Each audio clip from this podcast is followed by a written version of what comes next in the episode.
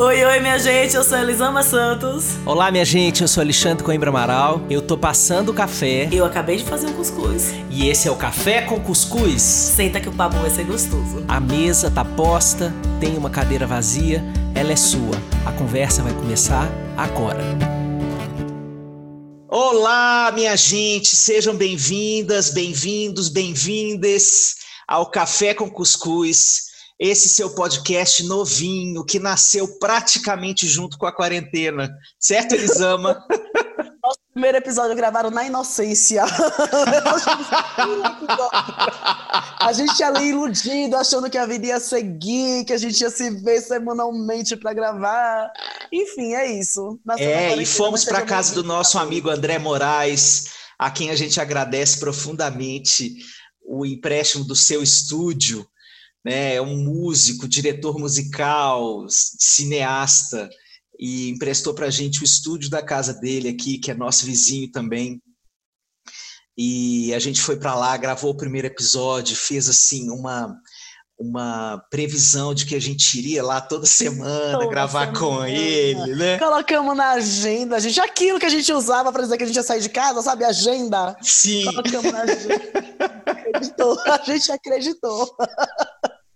E aí chegou a quarentena e a gente é, precisou se adaptar a isso, né? Então, muito mais por minha responsabilidade do que pela Delisama, eu precisei de um tempo para me adaptar aqui, porque eu passei a ser muito, muito, muito, muito exigido como psicólogo, como terapeuta. É, num primeiro momento, eu senti uma necessidade de dar muito apoio para todas as pessoas que estavam me procurando, pedindo ajuda, inclusive colegas psicólogos querendo um apoio para a gente pensar como seria essa transformação para o online. E aí, um mês depois, já está tudo sob controle. É, sob controle é a, é a expressão mais falsa não que eu é. poderia usar nesse momento. Controle, amor! É. De onde você tirou isso? De onde eu tirei isso? Das portas do meu inconsciente, Elisama. meu inconsciente querendo aqui me enganar e me iludir de novo. Mas então, um mês depois, a gente está um pouco mais adaptado a esse novo estado da vida. E, e aí a gente decidiu, eu e Elisama, e André, decidimos fazer essa gravação do jeito que a gente vai poder gravar hoje, que é virtualmente, eu aqui na minha casa, Elisama na casa dela, André fazendo a finalização na casa dele, e esse áudio, é, que não vai ser o melhor, é, comparado sobretudo ao primeiro episódio, que a gente teve aqueles microfones chiquérrimos lá. Chiquérrimos, da... gente, vocês não têm noção do microfone, André, vocês não sabem. Dá medo até de pegar. Eu ia falar agora, dá medo de pegar. Eu, quando eu ouvi a voz da minha mãe, tome cuidado, não me encoste aí. E aí a gente vai estabelecer é, esse podcast como uma parte dos nossos respiros e a gente espera que seja também do seu respiro para essa quarentena, para e que ele siga como um dos grandes instrumentos que nós e vocês podem ter e usufruir para irmos nos adaptando a todas as necessidades emocionais que a gente for sentindo de uma trajetória tão longa que promete ser a, a pandemia do coronavírus. Sim. E como o Xande falou, ah, a gente está passando por essa adaptação, né? Esse primeiro mês foi um mês que a gente conseguiu. E a gente foi se encontrando, tentando entender como é que as coisas iam acontecer. É, inicialmente a gente passou por uma fase de grande ilusão de como seria essa quarentena, até a gente entender que ela ia demorar, que não é algo rápido, que não é algo que vai passar em um instante. E esse reconstruir, ele é dolorido às vezes, né? Então a gente precisou desse tempo e, e essas conversas agora aqui, mais do que nunca, elas vão vir para esse lugar de respiro, né? De de uma troca viva, uma troca honesta, uma troca cheia de coração, porque nós somos... Vocês pensem para duas pessoas abracentas como está sendo ficarmos na distância que a gente está vivendo hoje. Então, assim, alguns amigos nossos têm deixado lembrancinhas na nossa porta, a gente mora numa Sim. comunidade E eu choro todas as vezes que eu vejo um no carro e não posso agarrar. assim, eu Sim. fico olhando de longe chorando, assim. Então, é uma, é uma reconstrução de muita coisa. Essa quarentena essa é, uma, é uma ressignificação de muita coisa. E eu acho que esses nossos papos aqui, eles vão nos ajudar a lidar com isso e a gente espera de verdade que ajude você também. E essa conversa de hoje, a gente deixou que ela fosse bastante espontânea. Então, nós não temos, não sentamos para decidir, fechar o que nós iríamos falar, da forma que nós iríamos falar, porque a gente quis, a gente não tem se falado esses dias, apesar de a gente se falar volta e meia por telefone, essas, essa, essa semana a gente não, não trocou muito. Então, essa troca vai ser feita aqui com você aí desse lado, para a gente se conectar com você, você se conectar com a gente de uma forma muito, muito, muito crua, sabe? Sem muita firula, porque eu acho que é o que a gente está aprendendo a viver nesse momento. É isso, Xande, e aí? Eu tenho vivido muitas coisas. Eu tenho vivido do lado de cá, minha amiga amada. Eu tenho vivido, primeiro, as, os meus processos né, de entender o que esse momento do planeta está querendo dizer para a gente. É, e além disso, eu tenho vivido a escuta de muitos processos humanos, individuais e coletivos, né?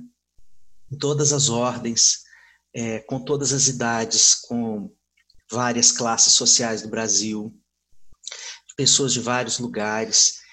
É, e eu ainda sinto que a gente está na fase do espanto.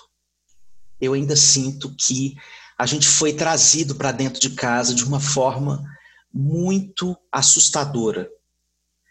Embora a gente não estivesse no início da fila lá dos países que foram é, é, invadidos pelo vírus, né, que a gente já tivesse escutando uma notícia vindo da, vinda da Ásia, da Europa, né?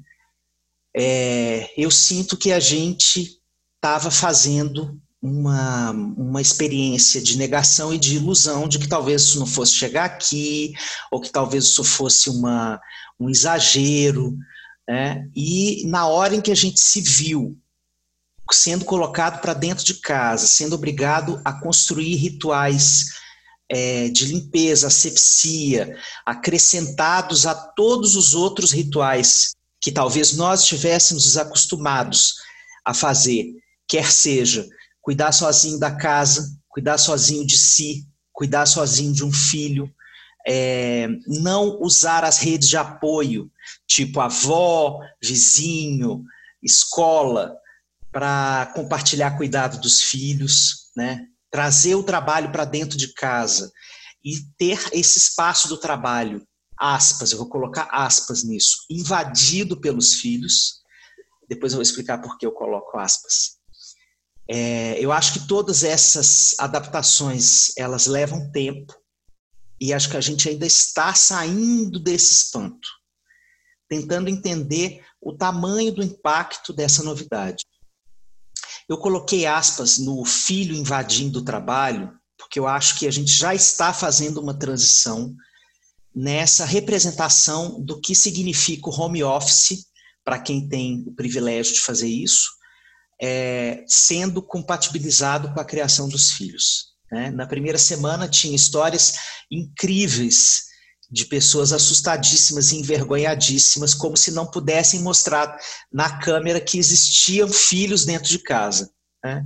Isso está virando uma, uma experiência muito renovadora para muitas pessoas. Né? Uhum. É, então, temos pessoas de altos cargos, por exemplo, amamentando e abrindo a câmera para fazer uma reunião. Né? Outro dia eu escutei de uma psicóloga uma história divertidíssima, que ela estava fazendo uma sessão online, o filho de três anos entra na sala e fala assim, mãe, a minha bunda está coçando, você pode coçar minha bunda, por favor? Cara, isso, assim, são as interrupções mais loucas. Eu fiz essa semana uma live, semana passada, uma live com a Thaís Araújo, e a gente tá sentada conversando, daqui a pouco entra o filho dela e começa a falar raiz quadrada de um monte de número. a raiz quadrada de não sei quanto. Ela olhou pra cara dele. Aí ela ouviu o Lázaro procurando ela. Tá aqui, Lázaro! Ele tá aqui comigo. Os meus já invadiram live também, assim, e se recusaram a sair. No momento, a gente vai ficar aqui, ó, quietinho, esse cara sentado. E aí eu começando, e eles dois, como são dois, quem só tem um filho não faz ideia do que isso significa. Quando um filho, ele até fica calado, mas dois filhos, eles fuxicam. E aí as pessoas ouviam. assim, a minha live teve esse fundo, sabe? eles conversam entre si rindo do que eles estavam conversando, mas é isso. Então, essa, essa sobreposição da família com o trabalho no mesmo espaço, eu acho que isso está provocando algumas transformações. É, inclusive, é, nesse aspecto de eu assumir, assumir para o mundo do trabalho que eu tenho uma família, que eu tenho um filho. Às vezes, essa vergonha que eu sinto na câmera aberta quando meu filho aparece deflagra alguma coisa de mim e diz do quanto talvez eu não tenha assumido a importância e a presença desses filhos, dessa função paterno-materna na minha existência. Né?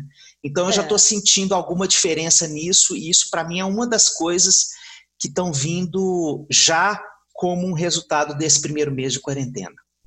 Agora sim, Xande, quando a gente fala dessa interrupção dos filhos é, e desses, nesse ambiente de trabalho, querendo ou não, uma visão para um homem e para uma mulher é diferente. Porque os filhos que interrompem o homem, o homem sempre vai sair com um paizão. Não interessa a forma que você vai lidar. Para nós mulheres, existe aquela cobrança de ela é mãe. E, e, é um esforço triplicado depois que você se torna mãe, de você mostrar que você tem competência e que a maternidade não te define.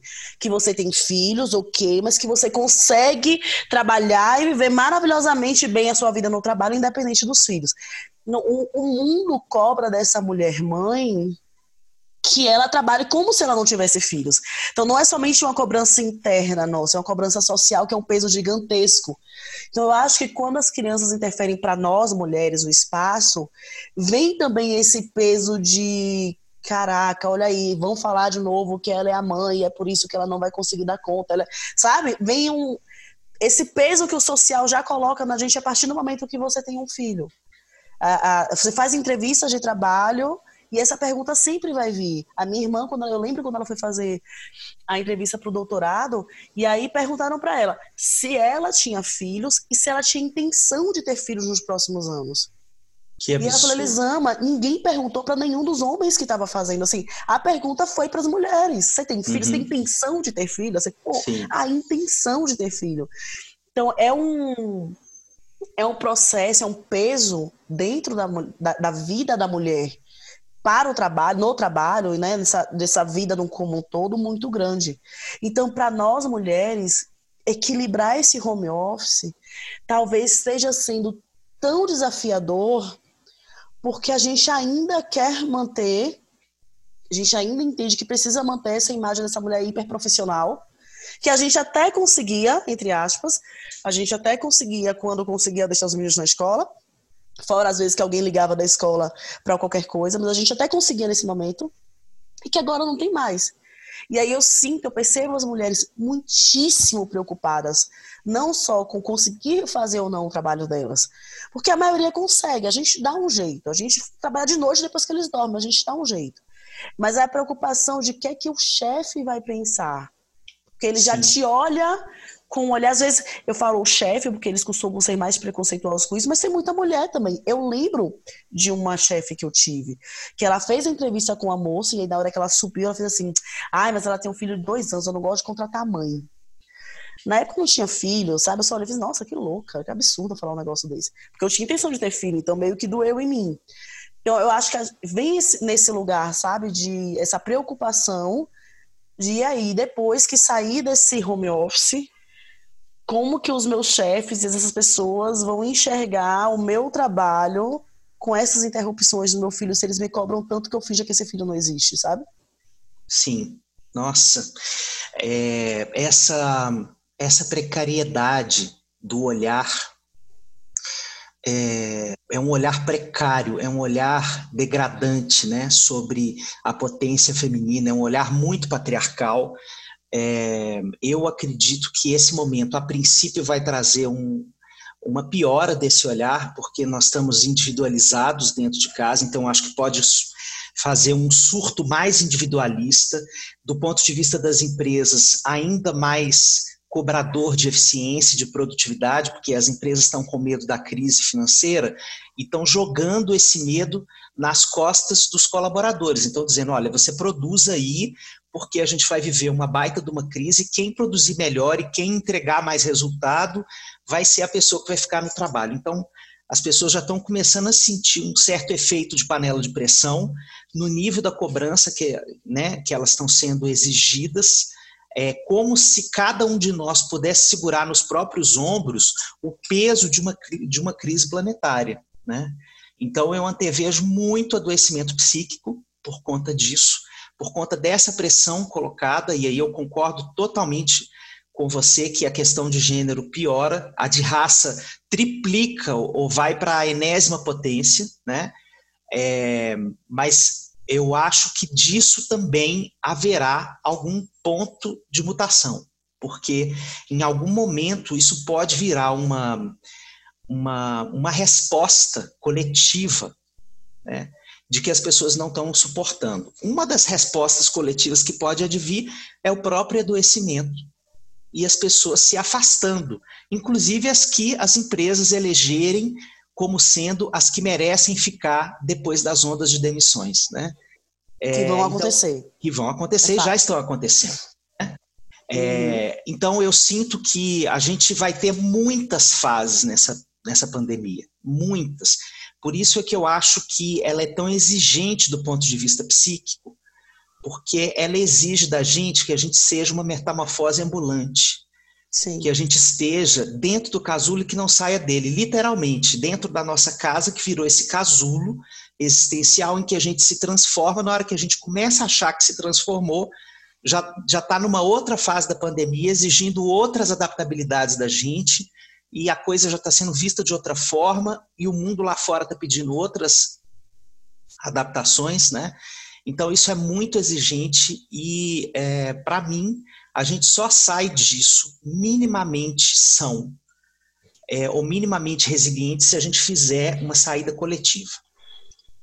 Se a gente não tem um sistema que se transforme, que pode ser que o sistema piore, né?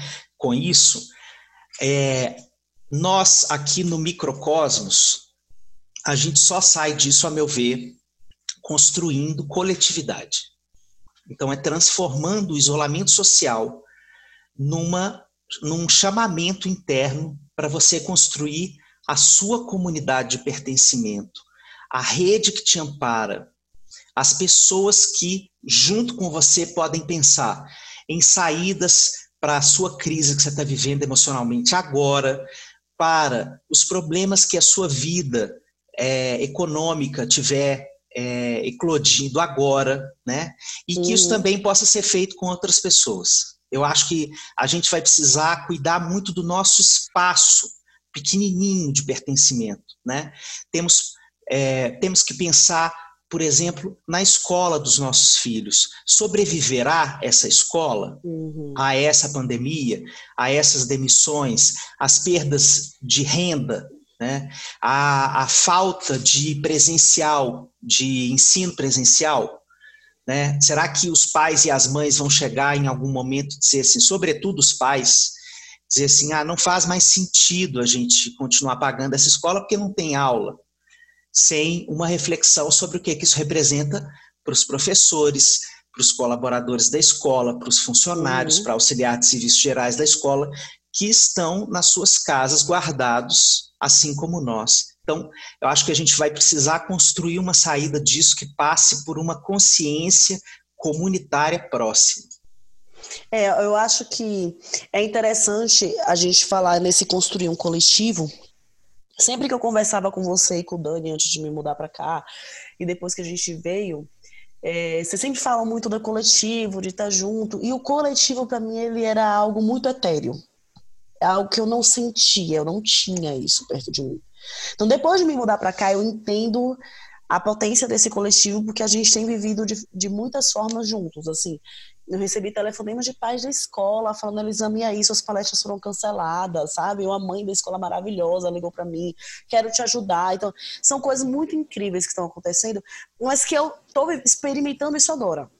Uhum. Sabe? Na escola que os meus filhos estudavam no ano passado, eu sabia quem eram duas mães que eram pessoas que eu já conhecia de antes da escola.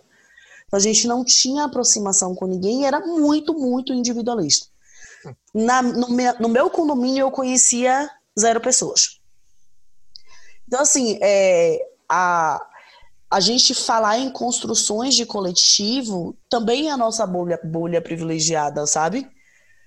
Porque existem, existem situações e momentos e lugares em que a gente vive que para manter a sua sanidade, às vezes você se afasta do coletivo, porque esse coletivo ele é tão doente perto de você, uhum. sabe? Essa sociedade perto de você é tão adoecedora que chega uma hora que você desiste e faz, ok, a minha bolha vai ser nós quatro aqui, nós, nossa família, uhum. e uma ou outra pessoa que a gente vai deixar entrar, porque não tem é, ressonância do que a gente pensa e do que a gente acredita. Então, Sim. Então, assim, na maior parte da minha vida, nos lugares em que eu vivi, eu era Elisama esquisita, Elisama estranha. Ah, Elisama, isso é coisa de Elisama. Isso é coisa de Elisama. Assim, isso é coisa de Elisama, é a coisa mais comum que eu já ouvi na vida. Sabe como é Elisama, né? Tipo, Elisama é Carrie é estranha, sabe? E aí, é, só depois de vivenciar hoje, por exemplo, na escola que os meninos estudam, aqui onde a gente está vivendo, eu fui entender, entender o que é respirar a coletividade. O que é não, eu não tenho que pegar um facão e desbravar tudo sozinha, porque tem gente perto de mim. Sabe? Essa uhum. mata, ela não precisa ser desbravada sozinha. E óbvio, eu tenho as minhas questões de infância dentro dessa coletividade. Porque eu, eu, eu cresci ouvindo do meu pai, a minha, a, a minha mãe conta, que eu caía e aí ele fazia, eu com dois anos, assim, um ano e pouquinho, não levanta porque a gente pode morrer a qualquer momento e ela precisa saber se virar sozinha. Misericórdia. E eu cresci ouvindo isso. Meu pai perdeu a mãe aos 10 anos.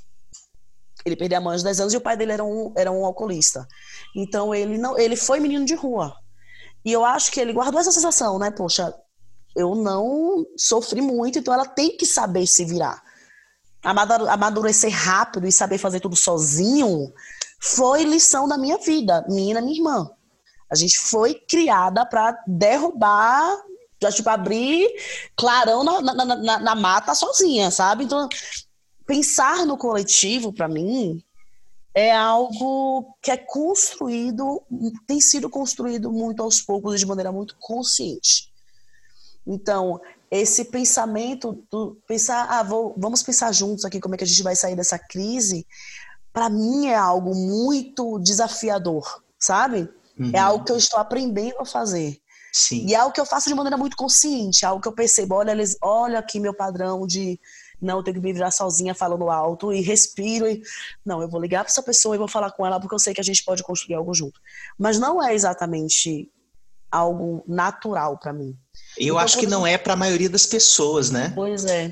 Então, quando a gente pensa no coletivo, e é isso que eu ia falar, eu acho que para a maioria das pessoas, esse coletivo ele nunca existiu. A maioria das pessoas nunca sentiu coletivamente, sabe? Nunca sentiu, se sentiu parte de algo maior que, que ela. A, gente, a maioria da gente nunca se sentiu parte de algo maior, de algo que realmente o seu bem-estar interfere no meu, eu me preocupo de verdade com o seu bem-estar e a gente pode crescer junto, porque junto a gente é muito mais forte. É, não é a forma que a gente aprendeu a, a viver. Então, quando a gente pensa em, nossa, essas saídas precisam ser feitas coletivamente, e coletivamente nesse micro que está perto de mim, dessa construção e fortalecimento dessa minha rede de apoio. É, nem estou falando coletivamente pensando nos governos e, e no que deveriam estar fazendo, porque senão a gente sente e chora muito. Uhum. A gente uhum. entra em desespero diante do que está acontecendo. Então, se eu penso nesse coletivo micro perto de mim, construir isso, pensar que isso existe, já é um desafio muito grande para a maioria de nós, sabe? É, Concordo totalmente. Ainda mais porque a gente vem de uma experiência individualista, da construção de um mundo em que é, vamos só trazer uma metáfora aqui. Só num mundo muito individualista, a gente tem uma revista que, graças a Deus, faliu, que chamava Você S.A. É. É, né? Uma revista que tem esse nome, ela não preza por nada que seja coletivo. O que importa é você, a sua carreira, né? Dez formas de você ter sucesso. Você, você, você. Essa linguagem né, em que você deprecia a, a experiência coletiva, ela está impregnada no nosso, no nosso viver mais cotidiano. É, e, e, aí eu concordo, mas assim, eu não tenho como concordar mais contigo que essa experiência de construir um coletivo, ela é inédita para muita gente, né? Porque tem muito tempo que a gente não vive isso como uma, uma virtude, né? Todo mundo que, te, que na pós-modernidade, todo mundo que tem um, e que suporta uma causa coletiva é visto como uma pessoa é, imatura, idealista demais, utópica, porque o que importa é a sua carreira, o que importa é a sua vida, é a sua biografia. É, o coletivo passou a ser aquela coisa que você gasta seu tempo, desperdiça sua energia, quando você deixa de, de canalizá-la para a sua experiência, né, para a construção do seu futuro. É, só que eu acho que agora a gente tem uma, uma oportunidade de aprendizado que não é só uma coisa é, criada pela nossa cabeça. Tem um sentimento universal de muita angústia de estar tá todo mundo é, dentro da sua casa, fazendo isolamento, umas pessoas mais isoladas do que outras, umas pessoas mais ansiosas ou mais angustiadas do que outras, com mais ou menos vulnerabilidade social, mas tem uma experiência que é comum. Eu nunca vivi isso. É, e essa e esse impedimento de você acessar o outro do jeito que você acessava está construindo um desejo. Né? Freud dizia que o desejo se instala na falta. E veja que grande falta a gente está experienciando como humanidade. Então, que desejo é esse que pode emergir dessa grande falta de eu não ter agora esse coletivo que eu posso ter desprezado por muito tempo na minha vida? Né? É, e aqui eu trago uma frase que eu sempre digo: quando a vida não nos oferta, a gente inventa. Qual é a possibilidade de invenção que cada um de nós pode fazer com a sua existência para construir a rede a rede com tudo maiúsculo, sublinhado, piscando em neon, Times New Roman, tamanho 200. Assim, a rede, sabe? A gente está lá em cima no fio do equilibrista, se equilibrando todos os dias, é, numa sensação de que a cada segundo a nossa saúde mental pode claudicar, né? É, uhum. E embaixo tem uma rede mesmo de amparo. Quais são as pessoas da nossa vida que passaram os últimos anos esquecidas, né? é, maltratadas por nós, é, porque a gente foi deixando a fumaça das horas, a aceleração da vida, o excesso de atividades, foi deixando é, essas pessoas que já fizeram parte da nossa vida, que são importantes para nós, foram deixadas ali do lado. Né? Quais são as pessoas que eu posso resgatar agora? Que eu posso fazer uma, uma chamada de vídeo, ou simplesmente mandar uma mensagem escrita através do telefone, das redes sociais, para dizer para essa pessoa: eu estou querendo voltar a ter contato com você. É, o conceito de proximidade e distância agora não é mais geográfico. Nossa, né? ele mudou completamente, né? né? Mudou completamente. Então, isso de cuidar da comunidade também muda de figura, né? Porque a minha comunidade de pertencimento pode ser, por exemplo, eu ser uma pessoa exilada fora do meu país e cuidar dos meus amigos que estão no país, querendo saber como é que eles estão, é, contando de mim, falando da minha experiência diferente, construindo esse elo é, que agora é, não tem fronteiras. Então, tem uma oportunidade, sim, diferente de toda a nossa vida, da gente construir essa rede e fazer dela uma real rede de suporte, porque não tem ninguém que não se identifique com essa angústia de estar dentro de casa, proibido, aspas, porque algumas pessoas não se sentem, se sentem o contrário, se sentem impelidas a ir para a rua, né? Sim. É, mas as pessoas mais conscientes do que está acontecendo de fato estão se sentindo muito assoberbadas emocionalmente por essa limitação da liberdade de ir e vir, né? Então, que ah, para quais pessoas eu escolho é, construir com quais pessoas, perdão, eu escolho construir essa minha nova rede de pertencimento. Eu acho que a quarentena é a hora para isso. A hora. É, eu, eu acho que para a gente conseguir assumir que a gente conseguir ir à procura dessa rede, a gente precisa assumir que a gente precisa dessa rede. O que a gente está vivendo não é só nosso, é coletivo. E eu acho que essa também é um outro, é um outro desafio imenso, né, Xande? Porque a gente aprendeu que o que a gente sente é defeito de fábrica nosso. Então, assim, você não está dando conta das crianças do trabalho porque você não dá conta, porque você é um pouco incompetente. Porque olha a vizinha, né? A, a, a esse, essa infância, esse crescimento que foi mostrando o priminho que come tudo sem sujar a mesa e te mostrando com a tua, com a tua roupa toda suja, fez a gente aprender, é, é, entender que tudo que a gente faz é muito nosso. Tem um defeito meu. Eu que como sujando tudo, né? Meu, meu priminho, ele come e fica tudo limpo. E minha mãe sempre falou: Nossa, por que, que você não é igual a ele? Olha só, ele tá ali comportado, quietinho, sentado, e você tá toda descabelada correndo pela casa. Então a gente ainda acha que, é, que esse sentimento é só meu e que se eu ligar pro outro, não vai falar, mas como assim? Seu filho não dorme? Nossa, meu dorme a noite toda, sempre dormiu, é maravilhoso. Assim, a gente tem essa ideia de que o problema é só. tem dessa, né? Essa é, é, desculpa rir, porque isso é identificação projetiva. Aqui em casa eu tive três que só depois dos três anos passaram a dormir a noite toda. Pois é, não, Miguel, sim, tipo, Miguel acordava, quando ele parou de mamar, ele acordava beber água. Quando ele parou de acordar beber água, ele acordava fazer xixi. Então, assim, ele nunca dormia a noite toda. Ele acordava às três da manhã e falava, mãe, aquela aranha que aranha, Miguel? Aquela aranha que a gente viu. No, três horas da manhã não é hora de conversar sobre aranha. Então, assim, aí você falava, nossa, mas ele. Ai, o meu dorme desde os seis meses. Eu tinha vontade de forcar as pessoas. Mas, enfim, a gente. Não é desesperador? E a gente, a, a gente vai aprendendo que é só nosso.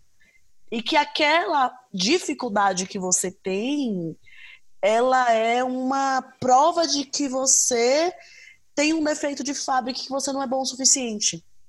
Uhum. Eu acho que uma das coisas mais poderosas que aconteceu para mim quando eu comecei a estudar comunicação não violenta, estudar os novos sentimentos e tal, foi entender algo que o Dominique Barter fala que eu adoro, que quando que não dar conta significa eu não tenho um apoio suficiente para.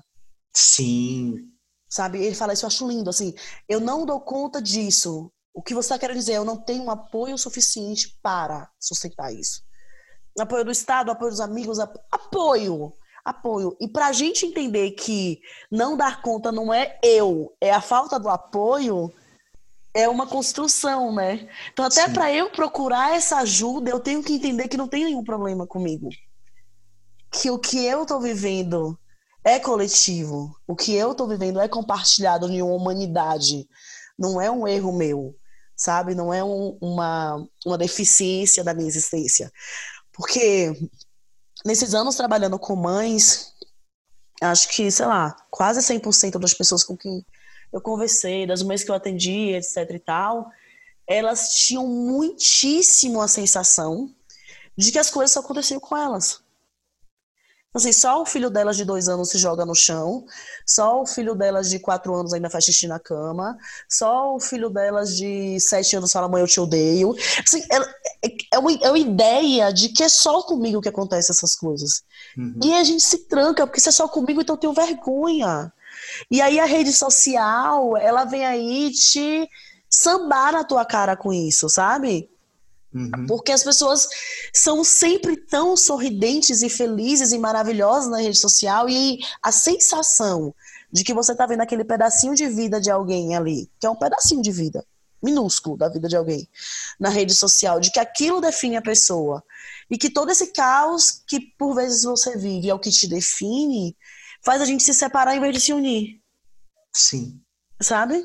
Sim. E, e, e aí é, é um, é um processo muito grande a gente conseguir entender que o que eu vivo não é só uma experiência de Elisama, é uma experiência experimentada por muitas e muitas e muitas e muitas pessoas. E que essa ilusão de que aquela pessoa que eu tô olhando ali, nossa, ela dá conta de tudo perfeitamente, ela tá sempre bem, ela tá. Nossa, ela parece maquiada. Vocês não sabem, mas eu tô gravando aqui com o meu cabelo todo bagunçado que não deu tempo de pentear. Então, assim. Nossa, pois é... eu ia justamente dizer que o seu cabelo tá lindo. Do jeito que eu acordei. A minha franjinha embolou aqui, ó. ó. e aí, assim, é, a, a, gente vê as pessoas falando, nossa, ela tá linda, penteada, arrumada, e eu tô passando um dia de pijama, então é uma incompetência minha. Como que eu vou ligar para ela, que eu vejo na rede social postando, filho, eu te amo, que coisa gostosa essa quarentena. Nossa, como eu estou descobrindo o meu lado mãe maravilhoso, lindo. Como é que eu vou me abrir para as pessoas? Se eu acho, sabe? Então, assim, uhum. entender que, que o que eu sinto não é só meu, é, é a é o comecinho dessa abertura, sabe? Você pôr na sua cabeça que eu não dou conta, não quer dizer eu tenho um defeito, é eu não tenho apoio. Não é um problema individual, é um problema que está aqui em tudo que está ao meu redor. Que as redes sociais, o que a gente vê por aí é uma ilusão. É a segunda vez que eu vou contar essa história essa semana, mas é, eu li o livro da Shonda Rhimes, a autora de Grey's Anatomy. E aí ela conta que quando ela era pequena, ela era louca, doente, alucinada pela Whitney Houston. E aí ela viu o cabelo da Whitney Houston, ela disse que ela era uma adolescente, uma menina esquisitinha, com o cabelo todo bagunçado. Ela achava que se ela tivesse os cachos da Whitney, ela seria a amada e querida, etc e tal. Então ela passava dias e dias fazendo com Babyliss, queimando os dedos com Babyliss para virar o cabelo da Whitney Houston. E aí ela conta que quando ela ficou rica e famosa, ela foi no salão que a Whitney Houston frequentava. E aí, quando ela sentou e ela falou que o cabeleireiro contou a história da infância dela, que ela passava a infância inteira tentando ajeitar o cabelo como da Whitney Houston, e a cabeleireira deu uma gargalhada. E falou, mas menina, você não sabia que aquilo era peruca? E aí, ela, e aí ela fala que ela quase chorou. Ela, ela disse que ela segurou o choro na cadeira da frustração de uma vida tentando imitar uma peruca. Sabe? Tipo, uma vida inteira buscando imitar uma peruca. Ela disse que riu, que ela segurou, mas que a vontade era sentar na cadeira e chorar. Tipo, como assim era uma peruca? E aí, essa rede social, essas pessoas que dão conta de tudo, essa vida feliz que a gente acha que os outros têm e acha que só o meu jardim que tá com a grama bem feinha, ela, ela é essa busca por essa peruca, sabe? E a gente se queimando e se acabando por essa peruca. E quando a gente entende que, ok, assim, não tem ninguém tão diferente do que eu estou vivendo e do que eu estou sentindo, se abrir para a construção desse coletivo é, fica mais fluido, sabe? É mais é mais natural eu te ligar e falar, cara, como que tá aí? Eu tô precisando conversar, você pode me ouvir só um pouquinho hoje? É, porque eu, eu, sinto que não é. Eu não tô atestando a minha incompetência. Eu só tô sendo humana. Sim. É um negócio que a gente não aprendeu, sabe? Gente, eu não sei se vocês aí do outro lado sentem o que eu sinto, mas eu me conecto tanto com a profundidade é, humana da Elisama que eu escuto a Elisama suspirando assim. Eu escuto, Ai, eu escuto a Elisama olhando para mim. A Elisama para mim tem essa função de fazer a partir do contato mais profundo com a humanidade dela, fazer a gente conectar com a nossa. É, e sabe, eu acho é, que a gente pode fazer então aqui um espaço é, de extravasamento dessa humanidade, né, para as pessoas também desidealizarem a gente. É, eu tenho tido oscilações de humor muito fortes durante essa quarentena. É, tenho me visto é, num espelho, sabe daquela casa de espelhos que a uhum. gente ia na, no parque de diversão, que hora estava com a cabeça estendida, hora estava com o corpo, né? É, eu tenho sentido as minhas emoções assim, cada hora entrando num espelho da casa de espelhos, sabe? É, com momentos de sim, muita esperança, de é, conexão com as pessoas, né? Eu sou uma pessoa que é, ganha oxigênio para a vida quanto mais conectado às pessoas eu estou. Isso é uma, isso é uma verdade do meu ser. Então, o fato de eu estar sendo é, muito procurado por muita gente, como psicólogo e tal, isso também me dá oxigênio, é uma coisa que vai me nutrindo, né? É, e de também ler outras coisas, ver pensadores falando sobre esse momento. É, eu estou numa vibe que tem um lado muito criativo, assim, muito pensando em, é, em aprender com essa experiência tão nova, né? agradecendo inclusive a oportunidade de estar vivendo um, uma experiência inédita na história da humanidade, por mais dolorosa que ela possa vir a ser para cada um de nós, né? Mas é, eu sinto que esse confinamento ele tem transformado as minhas emoções, é, deixando-elas mais em cores de Almodóvar, em cores de Almodóvar, coisa, co, é, é, cores de Frida Kahlo, cores, né? Estou tentando citar aqui a Adriana Calcanhoto. Uhum.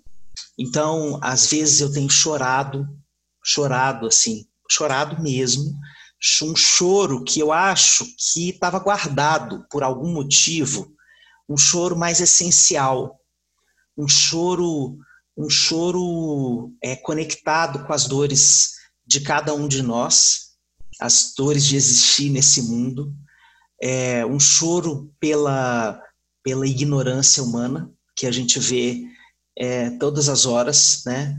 É, aí no nosso país, então, a gente é governado pela ignorância humana e tem um monte de pessoas deixando que a sua ignorância tome conta delas para seguir um ignorante. Então, eu tenho chorado muito por causa dessa ignorância que, que resiste a, a, a se curvar diante de uma experiência que está colocando o mundo todo de joelhos. Né? Então a ignorância se mantém ereta como se fosse maior do que essa experiência. Então eu Sim. temo por todo mundo, né? Tenho chorado muito pelas minhas é, pelas minhas incompetências também. Às vezes tenho gritado com os meus filhos é, diante dessa dor, né, de ver esse momento, de estar vivendo essa angústia, também de também compartilhar as inseguranças e as incertezas sobre esse mundo. Então, é, tenho tido que contar com a compaixão dos meus filhos, voltar até eles, chorar com eles, pedir perdão pelas minhas falhas, é, pelas minhas pelas minhas é, versões de mim que eu estou conhecendo só agora nessa quarentena, né? nesse espelho que está me mostrando pedaços de mim que eu não conhecia ou que estavam é, é, ocultos por uma vida que fazia com que essas partes não precisassem se manifestar ou não tivessem um espaço relacional para se manifestar. Né? Então, acho que a quarentena é esse grande escancaramento de todas as facetas nossas para aquelas pessoas que são as nossas pessoas mais íntimas. Né? Às vezes a gente estava com muita, é, muito distanciamento é, das nossas vergonhas expostas às pessoas mais íntimas, né? Então eu tenho vivido isso também, é, um espaço é, de um certo estarrecimento meus filhos, dizendo não sabia que você conseguia gritar dessa forma, conseguia chegar nesse nesse volume, nesse lugar, nesse lugar, né? Então é, isso tudo tem sido muito doloroso, é, mas também muito conectivo, né? porque eu não acredito, e, e, por isso eu sou seu fã e por isso eu aprendo com você, é, eu, eu não acredito que o grito é o fim da linha, né? O grito é o início de uma estrada, né? Eu não, eu não me resigno com o grito. Faço do grito um novo, um novo suspiro de vida. Né? Então ali é o lugar para eu aprender sobre mim, e para eu aprender sobre a forma com que eu tenho de reparar aquela relação que foi assombrada por aquele grito, né? Uhum. É, mas a especialista do grito aqui é você. Só estou contando a história e aí você pode dizer e me ajudar no que você puder. de como eu amo te ouvir, assim. É, como é, como é bom conversar contigo e ouvir você falar de mim assim, com esse carinho, chega a dar um quentinho no coração. Eu acho tão essencial isso que você falou, da gente entender que os gritos eles vão acontecer. E quando a gente sai do lugar de culpar o outro pelo nosso grito e consegue entender o que, é que esse grito está gritando para mim, sobre mim, e enxerga nesse grito esse lugar de de começo, de recomeço, de, de conhecimento, gente, tem uma potência tão grande, sabe? Tão grande você olhar para para esse grito que saiu tão berrado e entender que ele saiu tão berrado porque tem algo doendo tanto e que não está sendo visto e que precisou berrar tanto para que eu olhe finalmente para isso em mim. Porque a gente tem essa ilusão e as pessoas elas procuram a gente, não sei como é para você, comigo que trabalho muito na relação de pai e filho. Eu quero que você como psicólogo também, as pessoas elas chegam pra gente querendo chegar em um lugar em que elas não vão mais experimentar determinadas coisas. Elas não entendem que vai ser vai ser para sempre uma caminhada. Então, assim, as pessoas chegam muito querendo esse lugar em que elas não vão mais brigar com os filhos, que elas não vão mais gritar, que elas não. Elas querem esse lugar desesperadamente do filho perfeito. E aí elas saem do lugar do pai perfeito, elas querem chegar nesse lugar em que eu sou o filho perfeito, que mamãe nunca mais vai brigar comigo e que eu nunca mais vou me sentir inadequado e um filho ruim. Então eu quero ser esse filho que nunca grita, que nunca erra, que nunca. E eu quero ser essa mãe que nunca erra, que nunca grita. Quando a gente consegue perceber que tudo é a caminhada e que é a caminhada que vale, sabe, que vale a, a jornada inteira, a gente não, não vai enxergar o grito, a perda de paciência, a merda que a gente fez com os filhos em determinado momento como fim da linha. Porque é tudo jornada. É tudo jornada. E nessa, nessa quarentena, surpreendentemente, eu tenho gritado pouco com os meus filhos. Surpreendentemente, assim, porque eu digo que é um momento que eu tô tão angustiada de determinadas formas, mas talvez porque a quarentena tá me mostrando o outro lado meu. Não que eu grite sempre com eles, mas a raiva é um lugar comum para mim. E a, nessa quarentena eu estou de cara com a minha fragilidade. Então eu tenho chorado mais que sentido raiva, o que é muito inédito na minha existência, sabe? Porque choramos. É o próximo porque livro. É, não vai ser mais porque gritamos, porque choramos.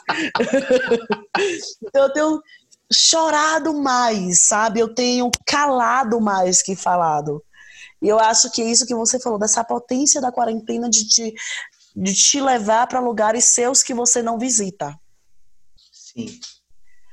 Esse, era, esse é o meu lugar que eu não costumo visitar. Esse lugar de estarrecimento, às vezes, de não saber o que fazer, de chorar, de encontrar no choro a, único, a única atitude possível. Porque eu sou a, a, a Ariana, eu sou a que resolve, eu sou a que faz, sabe? E aí chega um momento na vida que você vai encarar um. Vou fazer o que, amor? Sabe? Pera aí, calma, não é o momento de sair fazendo coisas loucamente como você sempre fez. O momento te pede outras coisas. E eu acho que quando a gente escuta o que o momento está pedindo e respeita o que o momento está pedindo, essa experiência nos leva para lugares cada vez mais profundos. Acho que a nossa dificuldade é respeitar esse momento que a gente está vivendo e respeitar a forma que a gente está vivendo esse momento porque a gente tem as forminhas certinhas de como a gente deveria estar experimentando cada coisa na nossa vida. E aí vem esse momento para você aprender que não, não vai ser do jeito que você quer. Tipo, encarar as coisas com com, peraí, eu não tenho que fazer nada agora, e simplesmente esperar, para mim, a gente esperar é um negócio que não, não existe no meu vocabulário. Eu não sou a pessoa da espera, eu sou a pessoa que faz. Eu tenho calma tatuado no braço. Tipo, calma, Elisama, segura, segura, respira, calma. Né? Então, assim, eu tô estranhamente desacelerada. E é essa visita desse lugar meu que eu não conhecia, que eu nem sabia que existia em mim e que, que eu tô conhecendo agora, sabe? Então, assim, pelo amor de Deus, não tô o anjinho, não, de jeito nenhum. Mas eu tô. É, acho que a minha relação, minhas relações, elas, eu tô mais silenciosa nas minhas relações. O que é muito estranho para mim. Porque eu acho que o meu. As coisas dentro de mim, elas precisam se reorganizar em silêncio nesse momento, sabe? E a gente não sabe reconhecer esses momentos. Eu acho que isso é o que mais dói a gente está vivendo uma dor coletiva A gente está vivendo uma dor coletiva que cada um vai experimentar de uma maneira muito única e muito individual. E nós sofremos mais porque nós não queremos nem aceitar a forma que estamos vivenciando essa dor. E aí essa briga com a forma que essa dor está batendo em mim, ela torna essa dor ainda mais lacerante, né? Ainda mais lacerante, ainda mais forte, ainda mais intensa. A sua música é assim, ó. Sou ariano todo, vivo de amor profundo. É a minha música. Fato. Fato. É a minha música. E aí experimentar isso de uma forma diferente não tá tá novo, né? É novo, tudo é novo. Pois é, a gente pode perguntar para cada pessoa qual é a novidade sobre você que essa quarentena tá lhe mostrando, escancarando que talvez você não precise, por enquanto, revelar para outras pessoas, mas pelo menos permitir que as paredes da sua casa se transformem nesses espelhos, né? Como eu escrevi na minha coluna da revista Crescer na semana retrasada, é, permitir que esses espelhos te revelem para você mesma, para você mesmo. Primeiramente, só acolher o impacto dessa revelação e ficar quietinho, sentindo, do seu jeito, do seu jeito particular, do seu infinito particular aí da sua residência, entendendo o que isso precisa mostrar sobre você. O que que essa imagem pode revelar sobre você? E qual a função dessa revelação nesse momento? Porque não é só se impactar com isso, é integrar. Integrar significa eu compreender qual a razão disso está acontecendo agora, nesse momento da minha vida. Existe uma função para isso. Né? Encontre na sua trajetória de vida e na forma com que você conta a sua história sobre você mesma, a razão disso está lhe acontecendo agora. Né? Por que essas lágrimas? Por que esse espanto? Por que esse choro? Por que essa hiperatividade ou essa paralisia? Né? Por que essa vontade de abraçar ou essa vontade de ficar absolutamente distante das pessoas? Porque essa vontade de falar compulsivamente, ou essa vontade de se silenciar, né? E todos os matizes que existem entre essas polaridades, né? Porque essa vontade de comer tanto, ou a perda de apetite, né? É, e todos os matizes que existem entre essas coisas, mas nós estamos vivendo um funcionamento extraordinário nós não estamos funcionando da mesma forma. Isso é um funcionamento em crise, dentro de uma catástrofe. Nós estamos vivendo uma espécie de terremoto que ainda não chegou no seu ápice, né?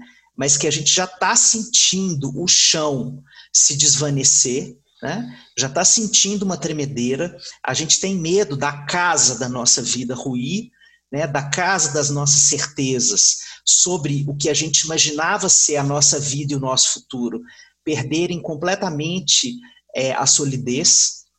Então, a gente está sendo terremoteado por essa experiência. E é um terremoto que ainda não chegou no seu ápice. Então, a gente tem todo o sentido, o motivo, a razão, o direito de se sentir nesse grau de vulnerabilidade que Elisama colocou. É, a gente tem o direito de assumir para a gente mesmo. Não é a mesma coisa. Não estamos somente dentro de casa. Não é isso. Porque a gente nunca precisou estar dentro de casa fazendo uma sepsia daquelas pessoas que estão do lado de fora, costumavam ser as pessoas que vinham nos nutrir, que vinham trazer coisas boas para dentro da nossa casa. Hoje a gente pode estar começando a ver essas pessoas como seres é, vetores de uma doença. Pessoas que vão entrar na minha casa para me adoecer. Veja que loucura. Veja que transformação das relações sociais. E como é que eu faço ao mesmo tempo essa é, transição da minha cabeça de que eu preciso sim dizer e normalizar a, a possibilidade da pessoa que eu mais amo, mas que está morando fora da minha casa, ser uma entidade que traga esse vírus para dentro da minha casa, então eu vou ter que esterilizar tudo o que ela trouxer para mim. Se ela fizer uma compra para mim num ato hiper generoso, eu vou precisar lidar com o ato generoso dela como uma possibilidade de me trazer um adoecimento. Então, isso é o avesso do avesso, do avesso, do avesso. A gente leva tempo para colocar isso no coração da gente como uma coisa palatável, como parte de, uma, de um mundo minimamente razoável para existir. Então, é, o mundo está sim ao contrário, todo mundo está reparando, algumas pessoas mais ensandecidas estão, é. é, não estão, mas quem está reparando está precisando se haver com, essas, com esses paradoxos. Né? É, a Elisama falou, nós, nós recebemos as visitas desses amigos queridos que trouxeram pão, que, que fizeram a gente chorar, que, que trouxeram presentes para a gente, é, e é doloroso. Teve um desses momentos em que eu chorei de precisar, ah, vou me emocionar, de precisar limpar um presente que uma pessoa traz para nossa casa. Isso, isso é muito diferente da energia que eu vibro, da, da forma como a gente foi acostumado a viver. Isso é muito doloroso. É dolorosíssimo você poder ver uma pessoa do lado de fora da sua casa que está profundamente solitária e precisando de um abraço. E você está precisando daquele abraço. E você, você não pode. Abraço. E você não pode fazer isso. Né? E você pode até dizer assim: ah, eu vou me arriscar, eu vou pagar esse preço. Mas tem outras pessoas no seu ecossistema que seriam afetadas por esse tipo de atitude, né? E você vai dar um passo para trás. Então, existem experiências, minha gente, dessa pandemia que são dificílimas e que a gente vai levar tempo e que isso sim vai gerar cicatrizes para nossa alma e nós vamos precisar cuidar juntos dessas cicatrizes que a gente não sabe ainda quais vão ser, para que lado elas vão doer, como a gente vai lidar com isso. A gente nunca viveu uma época na humanidade em que a gente não pôde velar os nossos mortos, em que a gente não pôde fazer rituais fúnebres, e agora a gente não vai poder mais receber o abraço das pessoas na hora da morte das pessoas queridas. Que esse abraço sempre foi o início da reconstrução, reconstrução. o início, o início da o amparo que dá a possibilidade de a gente continuar existindo apesar daquela perda. Né? A gente não sabe uhum. ainda como a gente vai viver tudo isso. Não, a gente. Nossa, você, você fala e eu chorando também, assim é muito doloroso o que a gente está vivendo, sabe? Eu acho que a gente já está encerrando, né? Pelo tempo, a gente já tem uma hora, eu acho, de, de papo. Essa. A gente precisa aceitar que nós não estamos somente em casa. Não é só isso. Não se trata somente de ficar em casa. Existe um, um existem repercussões emocionais e sociais que a gente ainda não, não vai conseguir medir, a gente ainda não vai conseguir ter a mais remota noção. Eu também chorei ao receber um presente, ao ter que limpar presentes. E eu chorei ao ver, aí vou me emocionar de novo, o dia que o André, que veio aqui, deixou, foi a primeira pessoa que veio aqui deixar um presente, e a gente foi lá vê-lo, e as crianças vieram correndo para abraçar o tio André. Eu falei, segura, não! não pode abraçar. E, e os dois olhando pra minha cara, tipo, como assim a gente não pode encostar nele, sabe? E é o oposto de tudo que a gente vive, é o oposto, esse não toca, não encosta, não demonstra esse afeto, assim, se redescobrir outras formas de afeto quando o corpo, a pele, esse nosso maior mem maior órgão, ele implora o toque, né? Quando ele implora o toque, a gente eu sou uma abracenta total. Então, assim, eu preciso do calor do outro na minha pele. É algo visceral para mim. É algo... Eu acho que todos nós precisamos. Eu só assumo isso muito abertamente. Eu preciso do toque. Eu amo toque. Eu preciso de toques. E ver uma pessoa sem abraçar para mim, isso é, é muito frustrante, sabe? Então, é isso. Eu acho que a gente está vivendo um momento muito único e aí, para você que está aí acompanhando a gente até agora, Eu só deixo a, o pedido de você, como o Xande falou, aceitar, sabe? Como essas coisas estão reverberando em você. Não se julga, cara. Não fala que tá certo, que tá errado, ou que você tá sentindo isso porque você é A ou B. Não, não é. Não é sobre, só sobre você nesse momento, é sobre uma coletividade que você está inserido, inserida e que você está sentindo porque você é gente. Você está sentindo tudo que você está sentindo e não sei se se você está na calma, no grito ou oscilando entre os dois, se você está eu é, quando eu falo que eu estou parada, eu sempre associei não responder a algo com passividade. Eu tenho horror à passividade. Sim, passividade é o oposto de tudo que pode me definir na vida. E eu demorei a entender essa minha desaceleração. Porque é o oposto do que eu sempre achei que deveria ser. Eu falei, mas como assim eu tô apática? Porque eu não consegui entender que apatia e, e silêncio são coisas muito diferentes. Eu só tô precisando ouvir os meus silêncios. Então, assim, presta atenção no que cada coisinha que você está vivendo, sentindo, o que cada grito, o que cada lágrima está te contando sobre você. Eu falo diariamente que nós não podemos perder a curiosidade sobre nós mesmos. E nós perdemos isso. A gente cresceu ouvindo muita certeza sobre nós. Você é assim, você é assado, você deveria ser assim. Então, muita certeza. E a gente perdeu a curiosidade, cara. E você precisa renovar a curiosidade sobre você. Por que você está chorando? Por que você está gritando? Por que você está agindo assim? Por que você.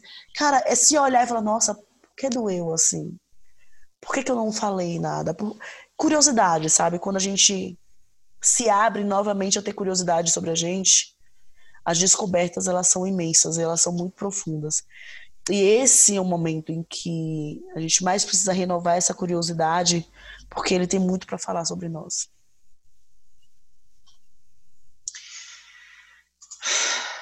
E do meu lado aqui, eu fico pensando que o nosso aprendizado, é, que eu acho que vai durar muito tempo, e eu não sei como é que a gente vai sair do outro lado, é de viver com um sentido a menos, de perder o tato, é, com todos os sentidos que possa haver nessa expressão, perder o tato.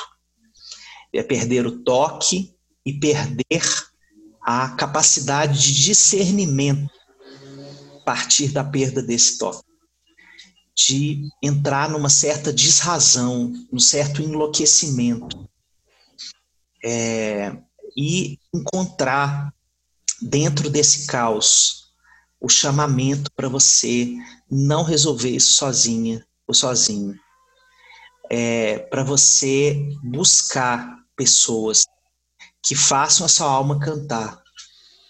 É, porque responder essas perguntas que Elisama acabou de dizer lindamente sobre a curiosidade sobre nós mesmos, pode ser que não seja individualmente. Pode ser que você uhum. comece a fazer as perguntas, mas precise de interlocutores para construir mínimas respostas. Sejam esses interlocutores pessoas da sua família, amigos, pessoas que estão dentro de casa, pessoas que estão fora da sua casa, é, profissionais como nós uhum. somos, né?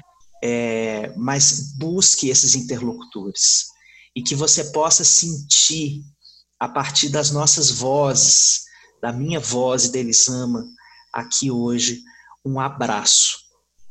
Porque ou a gente transmuta os outros sentidos em uma forma de toque, ou nós vamos sucumbir. Então, abra a sua câmera e olhe nos olhos das pessoas que você ama. Diga do seu amor. Faça a sua palavra virar um abraço. Faça o seu olhar virar um abraço. Faça a escuta da voz de quem você ama ser sentida como um abraço. Esse é o nosso aprendizado primal dessa quarentena.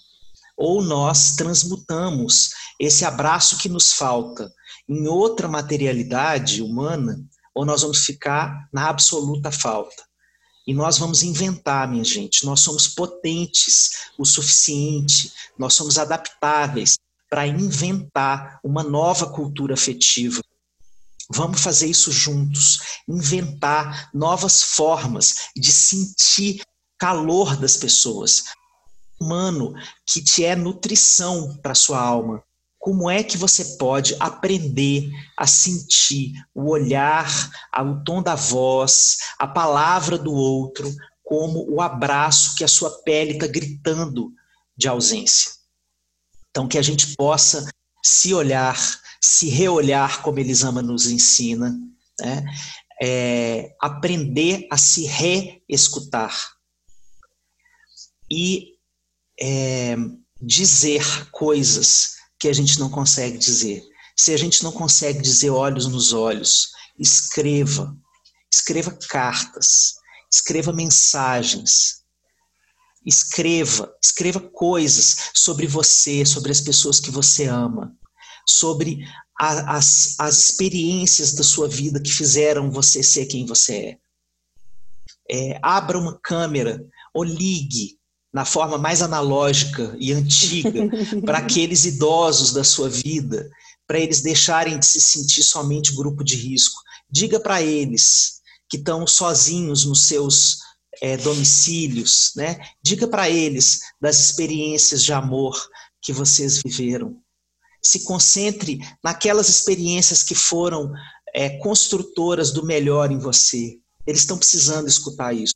Miriam Goldenberg, que é uma antropóloga brilhante que, que tem livros escritos sobre o envelhecimento, é, conta num, numa coluna linda que ela escreveu na Folha de São Paulo na semana passada, que ela tem brincado com os idosos da vida dela, que ela tem é, ligado para essas pessoas, para essas pessoas de mais de 90 anos poderem apoiá-la que tem 30 anos a menos, é, na sua reconstrução, nos seus afetos é, fora do lugar. Então, ela tem brincado com os idosos.